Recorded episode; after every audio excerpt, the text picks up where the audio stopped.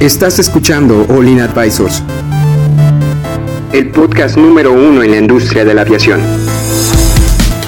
Entérate de los eventos y noticias más importantes del sector aeroespacial en México y en el mundo. Ponte cómodo y sube el volumen que estamos por comenzar.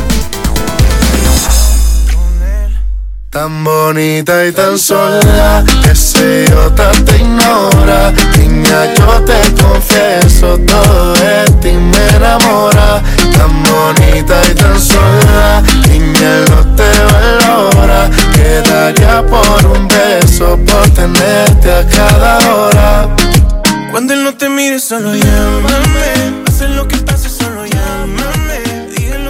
tal amigos? Bienvenidos a su podcast de aviación favorito. Mi nombre es Jaylee. ¿Cómo se encuentran hoy ustedes, muchachones? ¿Cómo te encuentras, Cristian? Nada, muy bien, muy agradecido de que estemos grabando otra semana más aquí en el podcast. ¿Tú, Héctor? Bien, bien, muy eh, bueno, la verdad, ya está la página lista por si quieren ir a holdingadvisors.com, muy bonita. Eh, me tuve que desvelar para que quedara hoy mismo, así que dormí como 20 minutos, pero aquí estamos, preparados. ¿Qué tal, chava? Estoy impresionantemente bien, como todos los días, de regreso. La semana pasada no estuve, pero pues vamos a ver qué temas de aviación hay en esta semana, ¿verdad? Excelente. Pues sí, y pues el tema que traemos hoy es el tema este de la, de la alianza que está poniendo Delta Airlines con LAN Chile, bueno, lo que era LAN Chile. Vamos a platicar un poquito qué es la, la TAM. La TAM es una alianza que surgió entre LAN Chile y TAM Airlines. TAM Airlines es la, la brasileña. Al unirse ellos dos tienen- empiezan a tener ah, presencia en lo que es Argentina, en Brasil, en Colombia, en Ecuador, Paraguay y Perú. Básicamente todo Sudamérica. Se Sí. ha cubierto completamente con esta, con esta alianza. Esto ocurre por allá del año 2010, cuando se juntan estas dos aerolíneas haciendo un grupo llamado LATAM. Para 2015, eh, el grupo eh, empieza a hacer todo este cambio de imagen y se olvida el logo de LAN Chile y se olvida el logo de TAM Airlines y empiezan a hacer el cambio de livery. Y eh, en 2019, eh, este 26 de septiembre, eh, la TAM dice que le vende un 20% de su acción completa como grupo a Delta Airlines. ¿Quién es Delta Airlines? Bueno, Delta Airlines es uno de los ah, aglomerados más grandes de, aviación en, en- Estados Unidos. Y Delta el día de hoy tiene 916 aeronaves en total en su flota. Y uniendo este 20%, la flota total de la TAM tiene 322 aeronaves. Entonces estamos hablando de 9 y 3, 12, ¿no? Casi 1200 aeronaves. Pero únicamente va a operar el 20% de las aeronaves de, de la TAM que se enfoca en el mercado de A350. Para entender un poquito mejor el tamaño de Delta Airlines, estamos hablando que tiene 80 mil empleados alrededor del mundo, hace 5 mil vuelos al día, tiene 200, bueno, millones. 200 millones de personas al año, tiene 300 destinos en 50 países y este 9 de enero del 2019 nada más ordenó 90 Airbus A220. Oye, es más o menos del tamaño de K- K- KLM, ¿no? Ah, es una buena pregunta. Creo que creo que es un poco más grande ¿En con, serio? con esta con esta unión. Con esta alianza. Podría quedar como una de las aerolíneas más grandes. Eh, la semana pasada platicábamos de, de esta alianza que se empezaba a dar. Ya oficialmente ya se dio. Y lo único que están esperando es, eh, dice aquí que Una aprobación, ¿no? falta una aprobación y dice que la Delta financiará esta operación con una emisión de deuda y su efectivo disponible. Tiene la intención de invertir 350 millones de dólares para ampliar la cooperación de las dos compañías. En esta unión, Delta adquirirá cuatro aviones A350 de LATAM y se hará cargo de los otros 10 de A350 y espera recibir entre, 20 entre 2020 y 2025 estos 10 aviones y Delta estará presente en la junta directiva de LATAM. O sea, se acaban de comprar un asiento en la Sí. junta directiva para tomar cierto nivel de decisiones. Claro. Y, y yo creo que con esto estarían como terminando de completar. Si se acuerdan, Delta ya tiene una, una participación directa con Aeroméxico. Sí. Y tiene un asiento ahí. 49%, ¿no? ¿Cuánto es de acciones? Ah, no lo traigo, ahorita lo buscamos. No sé cuál, cuál es el volumen de. Creo que era alto. Sí, pero igual aquí en la TAM, o sea, con el 20% ya es el accionista mayoritario, ¿no? Eh, Mm. Creo que tu- es que está dividido. El LATAM como, como un todo está dividido un porcentaje para LAN Chile, un porcentaje para TAM, y ahora de ese, de ese gran por, ese 100% Delta. hay un 20 de Delta. Pero Entonces también es- todos participan, pero ya como un grupo unificado. Sí. Entonces súper, Ok, súper grande. Nada más como dato, Delta tiene el 36% de Aeroméxico. Pues entonces también tiene, tiene que tener una silla ahí dentro de Aeroméxico Y es la que ya de tiene, decisiones. por ejemplo, está, está, en, está en el norte de, de América. O sea, habíamos dicho que el headquarter, de hecho, la semana pasada platicamos que está en Atlanta, ¿no? Atlanta. Entonces, Atlanta. imagínate, tiene ya todo el mercado del norte y del sur, o sea, nada más le falta el centro. Sí, Bueno, Centroamérica. Centroamérica, es- también está Latam presente, bueno, ya ¿no? con Aeroméxico. Sí, sí está, pero ahí, ahí el que roquea es Avianca. Avianca, ¿no? Avianca, Avianca, y El que- Salvador. Sí, Avianca y Laxa, que bueno, lo que era el, líneas aéreas costarricenses, que después se hizo Avianca. Entonces Avianca Ujú. está en Colombia, Centroamérica. Avianca es el fuerte en el- la parte de Centroamérica. Pero por lo menos en México, o sea, ya, o sea, teniendo de aliado estratégico a, a Aeroméxico, este, pues digamos, ya que tiene casi todo el continente cubierto. Falta sí. Canadá. So- eh, Ah. Faltaría meter, sí, porque Canadá también tiene sus aerolíneas pues muy de nicho y como que no se va a abrir a, a quién sabe, a lo mejor se va a abrir. Pero si había el siguiente paso de Delta, yo creo que Pues sería también vean, Canadá es enorme. También. hay mucho, pero pero de aquí para arriba está congelado, o sea, Pero mira, estamos diciendo que tiene toda esta parte del sur, la parte de aquí del centro. Bueno, México también la tendría cubierta. sí, tendría Entonces, cu- nada más le falta esta parte de aquí. Sí, que, esa- que desde Colombia hasta acá, que toda esta parte está cubierta por la parte de, de, de Avianca. Pero Avianca Taca, Taca es la, la otra. Es una, es una unión que sí, se hizo. Taca. Taca, y ellos cubren esta parte. Avianca Taca cubre acá, LAN, Chile y TAM, toda la parte de Sudamérica. Y pues ahorita es Delta, o sea, yo nada más veo una bandera. Si, si hacen una unión, y yo creo que es el siguiente paso de Delta, Sí. juntarse con, tener una silla en el Consejo de Administración Taca. de Avianca Taca. Ujú. Avianca ataca. A Bianca ataca y si a Bianca no se... eh, Ahora, ¿qué harías tú? Tú, chava, ¿tú te defenderías? ¿Tú qué, qué harías? Si fueras a Bianca, le dirías a Delta, oye, pues ya vi cómo te estás moviendo, vente para acá o... Si no puedes contra el enemigo, Únete. únetele. Claro, definitivo. Claro. Sí, yo también me uniría, ¿sabes qué? Pues a lo mejor me conviene una renovación de flota, homologar procesos y todos somos una misma aerolínea y a mí nada más me das mi share, me das mi parte. Creo que, creo que es- sería un movimiento muy estratégico. Entonces Delta se podría quedar con toda América. América es de Delta. Solamente, ah, otra cosa importante. Aquí en medio hay un, hay uno solito y se llama Copa.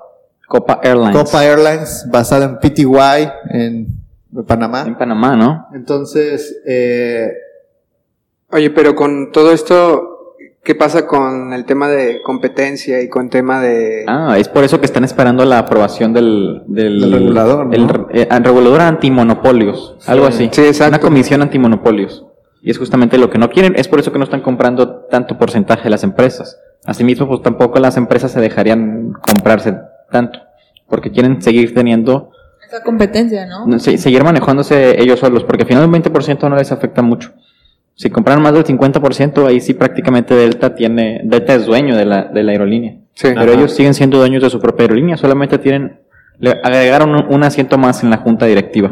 y van a, te van a ser los dueños de los A350. Está bien porque cualquier decisión que tomen, o sea, quieras o no, tienen, tienen, tienen voz, tienen voz en, en la parte sur. Y eso también va a ayudar a que eh, eviten estarse peleando el mercado, porque es un mismo mercado. Entonces, al ser un mismo mercado, eso aumenta las posibilidades de poder hacer movimientos de pasajeros entre aerolíneas hermanas. Por ejemplo, si yo tengo que ir a Argentina desde, no sé, desde acá, desde Seattle, a lo mejor vuelo Seattle, Ciudad de México, aterrizo en Ciudad de México y Aeroméxico me mueve Ciudad de México, eh, vamos a llamar Colombia, y en Colombia agarro un avión de LAN que me lleva a Ciudad del Fuego, ¿no? No sé, la Patagonia, donde ustedes quieran. Entonces, pero vamos con una misma, con un mismo ticket y ese dinero pues va a caer en una misma bolsa y se va a distribuir entre las compañías. Y eso, pues eso se llama eficiencia por donde quieran ver. O como una tarjeta de viajero, ¿no? Que aunque utilices otras aerolíneas, pero si es parte, por ejemplo, si es de la TAM, pues que también te den puntos o cosas así. O sea, podrían hacer algo así, ¿no? Para que... Podría ser, ¿no? Hay, hay una... Hay como un grupo de ciertas aerolíneas que no recuerdo el nombre, entre ellas está Delta y Aeroméxico, no sé si tú recuerdas. el nombre. es este One World. Es, es- es el equipo, se llama One World. Eh, Era- Eran tres, era Star Alliance, Sky Team y One World. Ese es, creo que es, es ¿Sky Team? Sky Team, sí. One World era de mexicana, sí es cierto. Sí, Sky creo Team. que es Sky Team, donde está varias aerolíneas banderas de, de, de Europa incluso. Es que bueno, lo que pasa es que son, le llaman, pues son, son alianzas estratégicas. Esas alianzas estratégicas te permiten hacer un vuelo de una parte a otra y y si yo te llevo de aquí para acá, este pedacito de boleto me lo reembolsas a mí y este pedacito de boleto te toca a ti. Entonces como que se van dividiendo ahí esa parte. Regresando al tema de Copa, Copa tiene 95, 95 aviones. O sea, Copa tampoco es chiquito. Como si Copa hiciera una unión, alian- una, una alianza de Avianca, TACA que ya existe con Copa, a lo mejor se sube Delta y to- todo, al final todo va a ser como el mismo mundo. Yo estoy, soy partidario de que eso está pasando y va a pasar. Va a quedar Sí. tres o cuatro aerolíneas y, ¿Y de- qué tan pero está bien, ¿no? O sea conveniente que- para, para nosotros como consumidores? creo que muy conveniente porque, Sí. porque si tú viajas en un vuelo de Aeroméxico, esos, tú generas millas y esas millas las puedes redimir en cualquiera de los aviones del grupo. Y eso está chido. Sí, es lo que está diciendo Claro. Héctor de su tarjeta de puntos, ¿no? Ajá, las millas. Como en Soriana. Ajá, ándale. Sí, Oye, porque al final del día, si tú vuelas hoy, por ejemplo, vamos a poner nombres, en un Viva Aerobús y, y, y mañana te toca volar en un Volaris, pues ya tus puntos de Viva Aerobús están en Viva Aerobús, tus puntos de Volaris están en Volaris, si es que tuvieran puntos, ¿no? Entonces no los puedes juntar. Y aún y que estés haciendo la misma cantidad de millas, son diferentes. Y eso para, para ti como pasajero es como de, ah, chale, ¿por qué no lo puedo tener todo junto? Pero es que es lo más lógico, ¿no? Por ejemplo, o sea, que se divida, por ejemplo, en, en continentes. O sea, ya en este caso, pues América lo tiene, lo tiene este, Delta. Delta. Y bueno, la parte de Europa, pues que sería KLM. Yo creo que Lufthansa, China, KLM. Lufthansa Lufthansa. ¿verdad? Pues mira, China, China es eh, re- región explorada, pero China creo que, South, Southern. eh, Southern. China. China- China Southern Airlines o la India, no sé. O sea, el mundo se va a empezar a dividir en términos de transporte. Todas las aerolíneas pareciera que están buscando la manera de eficientar sus modelos de negocio y lo estamos viendo. O sea, las aerolíneas que quebraron, lo que platicábamos la semana pasada, Thomas Cook, que dejó, la de- otra dejó en la calle un montón de gente. Ah, Adrian, no, no me acuerdo cómo se llamaba la, la otra. Pero el mismo día, o sea, bien raro, ¿no? Sí. O, pues, por ejemplo, Ryanair acaba de mandar un anuncio, estaba leyendo de, a sus pilotos, de que eh, tomen días de vacaciones sin goce de sueldo, o probablemente les puede pasar lo mismo que Thomas Cook. O sea, está, está solicitando a sus pilotos que bajen su, su, o sea, que tomen vacaciones sin pago para que puedan eh, mantenerse financieramente estables. Órale. O sea, también Ryanair, que es una grandotototota en Europa de las de bajo costo, también se está viendo muy apretada con el tema de, de, de costos operacionales y pues eh, ya para pedirle a los empleados que dejen de cobrar, sí, sí, sí es una decisión difícil. Sí. Sí, empleados ya, ya no vengan a trabajar. O tra- sigan trabajando pero a no cobren. descansar, no cobren, Sí. tranquilitos en su casa. O sea, pues prácticamente lo que está pasando es las aerolíneas de bajo costo están desapareciendo. No. No, no, yo creo que el modelo es muy difícil de sostener con, con estas grandes alianzas, porque una aerolínea de bajo costo sí te reduce el...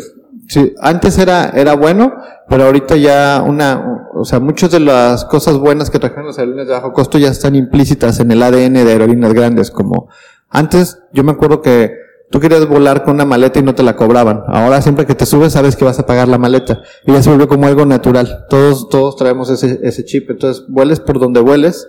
Si tú te vas por Aeroméxico, por Avianca, por lo que tú quieras, aerolíneas grandes, quieres una maleta más, te la cobran. Sí. Y antes eso era exclusivo de las aerolíneas de bajo costo. Entonces yo creo que el modelo de las aerolíneas grandes se ha ido adaptando a competirle a las de bajo costo, de tal manera que las aerolíneas de bajo costo, pues ya no les ya no son tan de bajo costo. una y ya no les está saliendo tan tan eficiente, o sea, dice, Claro. pues estoy compitiendo a un monstruo que tiene mucho más capital que yo y ya me compite con mis mismas promociones, pues ya es ya, ya es más difícil, ya ya me complica a mí el mercado, ¿no? O sea, ya no puedo dar el boleto en tres dólares, en tres euros de este Ámsterdam 13. a Roma, ¿no? Oigan, eh, en la semana también vi que ven que ya había quebrado Wow Airlines. Ah, sí, Que la según va a salir Wow 2. islandesa. ¿Wow Ah, ¿va a 2? ser Wow 2? Wow 2. No sé por qué. es el mismo, luego nada más le van a poner un 2. Está bien raro. Pero así, este, pues, pues, no sé, no sé realmente cuál, cuál, cuál crees que sea el motivo por las que en los últimos, ¿qué? Dos, tres meses hemos visto, pues ya cuántas van en el año. Como unas seis, ¿no? Como unas seis aerolíneas que han quebrado. Pero es que también lo- las situaciones financieras y el apalancamiento de los bancos, los bancos también ahorita están en un momento de que dice, bueno, a ver, el precio del petróleo se está moviendo abruptamente, ha habido, hay- como que hay muchos factores alrededor que los bancos también, la confianza del banco para prestar dinero no es así como la más así de, A ver, ¿cómo están tus estados financieros? No, pues así. Ay, se que no vas a alcanzar a pagar. Oye, pero si no me prestas voy a quebrar. Pues sí, pero si te lo presto a lo mejor no me lo vas No a me lo poder vas a pagar. pagar. sí. Ya casi se nos acaba el tiempo, pero también hubiera estado bien hablar de la situación ahorita de Interjet, ¿no? Que van a comprar un montón de... ¿Cuántos? Como 20 Habían puesto un pedido ¿no? de 20 a 220 para, para, el- para... Estaba viendo que son como 10 mil... 10 mil millones. 100 millones, yo, yo vi como 100 millones, 100 algo millones así. de dólares, ¿no? Yo lo que les Algo así. Era como una patada de ahogado, ¿no? O sea, mil millones de ya, ya dólares. no encuentran, yo veo como que no encuentran qué hacer para subsistir. No, pues ya les prestaron más. Sí, pero, pero es el gobierno, es gubernamental, el préstamo ¿Ah, sí? gubernamental y eh, lo que dice aquí la nota es que se pusieron algunas propiedades de, de dice, ¿cómo Miguel Alemán? Miguel Alemán. De, de Miguel Alemán como, como respaldo de ese préstamo. Entonces, ah, la verdad eso es mucho amor a la aviación. A ver, o sea, esto es un préstamo gubernamental. Sí, es un préstamo gubernamental. Vámonos, no quieren poner un aeropuerto Es un- nuevo. No, pero pues vienen los intereses y todo, o sea, es un préstamo, no sé, con intereses seguramente altos. Claro.